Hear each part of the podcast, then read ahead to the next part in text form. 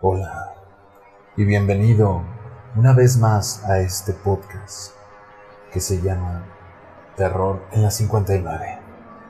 Yo soy Luis Villa y el día de hoy contaremos la historia de un lugar que yace en la Ciudad de México, donde mucha gente ha informado que pasan cosas paranormales. Este lugar es llamado La Posada del Sol. Es un hotel abandonado en la colonia Doctores, en el que se dice nadie se atreve a entrar. Este lugar está ubicado en la calle de Niños Héroes número 139 y Doctor Navarro, en la colonia Doctores. Está en esquina de las oficinas del Tribunal Superior de Justicia. Ahí se encuentra la Posada del Sol la cual fue construida por el reconocido arquitecto Juan Sordo Madalén en los años 1940. Y bien, la historia de este hotel abandonado, que cuenta con 500 habitaciones y una riqueza arquitectónica casi invaluable, ha pasado de generación en generación entre los habitantes de la colonia Doctores. Aquí, se dice que pasan cosas muy extrañas.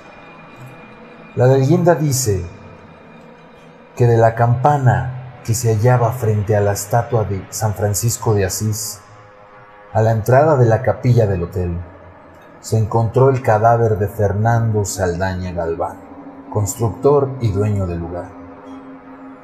Según cuentan, este ingeniero español se colgó de la estatua ante la desesperación de las grandes deudas a las que se hizo acreedor. Otra versión sugiere que luego de llevar a la bancarrota a la familia, asesinó a su esposa e hijos y luego se suicidó. Aquel galante caballero jamás abandonó el lugar, ni siquiera después de muerto. Los pocos valientes que han entrado al recinto de noche aseguran haber visto el espíritu y distintas historias lo identifican como el guardián del hotel. Él no es el único que protege las desgastadas puertas de la Posada del Sol.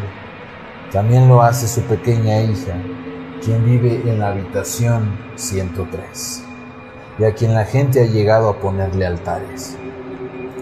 Vecinos y comerciantes han dado testimonio en los que se asegura que durante las madrugadas se escuchan gritos estremecedores que provienen de ese lugar. Además de estos fantasmas, hay paredes dobles que dirigen a pasillos secretos. Estos caminos ocultos atraviesan todo el lugar, generando un monstruo de concreto del que casi sería imposible salir de ahí. Hay un piso completo bajo el nivel del suelo, el cual, según dicen, fue utilizado por Arturo el Negro Durazo, jefe de la policía capitalina, para torturar a bastante gente. Los rumores de homicidios, suicidios, torturas y fantasmas no es lo único que alberga la posada, también lo hacen sociedades secretas, pues según cuentan, Fernando Saldaña pertenecía a la masonería. Distintos símbolos y frases escritos en la cúpula de la capilla así lo sugieren, al igual que un gran pentagrama dentro de un círculo que lo acompaña. Todas estas hicieron en el hotel. Y bien, después de embargado por el gobierno capitalino, este solamente estuvo abierto por ocho meses. Luego, los distintos sucesos paranormales y los problemas políticos con los mesones forzaron su cierre. Ahora este edificio abandonado es un tesoro para la Ciudad de México y los creyentes de los sucesos paranormales. Quienes han podido entrar aseguran que parece un set de película plantas retorciéndose entre las paredes agritadas, estatuas de santos que se desmoronan, murales dibujados entre los rincones de estos gigantescos balcones. desde los que se puede mirar el jardín.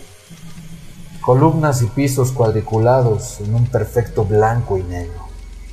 Y chimeneas que ruegan por ser encendidas. En este lugar pasan demasiadas cosas que hasta la fecha nadie ha podido explicar el porqué.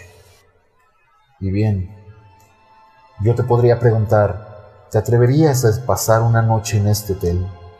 ¿Llegarías, te hospedarías y podrías dormir tranquilo? Este lugar se cuenta que cada noche es un suceso paranormal. Yo podría decir que solamente de imaginar lo que podría suceder en ese lugar, la piel se me pone chinita.